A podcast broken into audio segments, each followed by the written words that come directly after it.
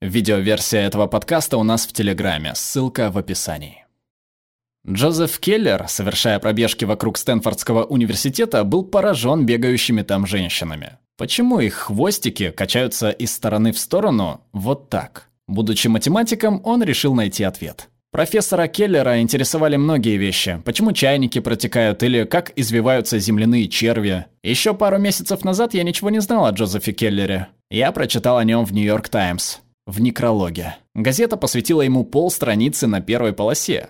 Несложно представить, насколько это особенное место в газете такого масштаба. Я читаю некрологи почти каждый день. Моя жена вполне резонно считает меня мрачным типом, который начинает свой день с яичницы и «давай посмотрим, кто сегодня умер». Но если вы задумаетесь, как правило, на первых полосах газет публикуют плохие новости и истории о людских неудачах. Случаи, где плохие новости демонстрируют достижения, в конце газеты, в некрологах. День за днем наша компания работает над выявлением будущих трендов, данные которых маркетологи могут извлечь из уже имеющихся, своего рода анализ через зеркало заднего вида. Мы задумались, что если мы подставим зеркало заднего вида к колонке некрологов New York Times – вас учили тому, как опубликовать некролог о себе в газете. Даже если сами вы уже не сможете им полюбоваться. Пойдет он вместе с яичницей? Итак, мы рассмотрели данные. 2000 неоплачиваемых некрологов на передовице в течение 20 месяцев между 2015 и 2016 годами. Как повлияли эти 2000 смертей? Вернее, чему научили нас их жизни? Сначала мы посмотрели на слова. Вот резюме некролога. Удивительнейший Ли Куан Ю.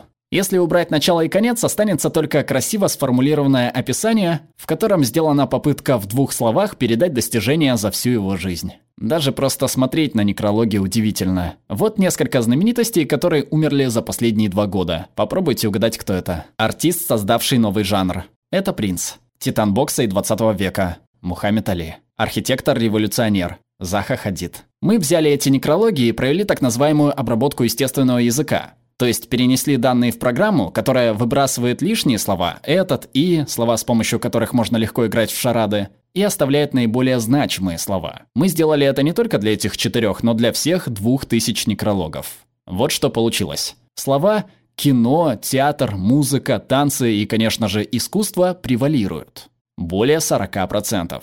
Вам стоит задуматься, почему во многих обществах считается, что наши дети должны стать инженерами, врачами, бизнесменами или юристами, чтобы считаться успешными. Пока мы обсуждаем профессии, посмотрим на возраст. Средний возраст достижения успеха – 37 лет что означает, что вы должны подождать 37 лет до первого значительного достижения, за которое вас будут вспоминать. Статистически 44 года спустя, когда вы умрете в возрасте 81 года. Статистически. К слову о добродетели терпения. Конечно, многое зависит от профессии. Если вы звезда спорта, вы, вероятно, добьетесь успеха в 20 лет. Если вам около 40, как мне, вы можете присоединиться к веселому миру политики. Политики делают первый, порой единственный замеченный успех лишь между 40 и 50 годами. Если вам интересно, что там у других, вот несколько примеров. Разве не поразительно, что люди делают одно, а вспоминают их совсем за другое?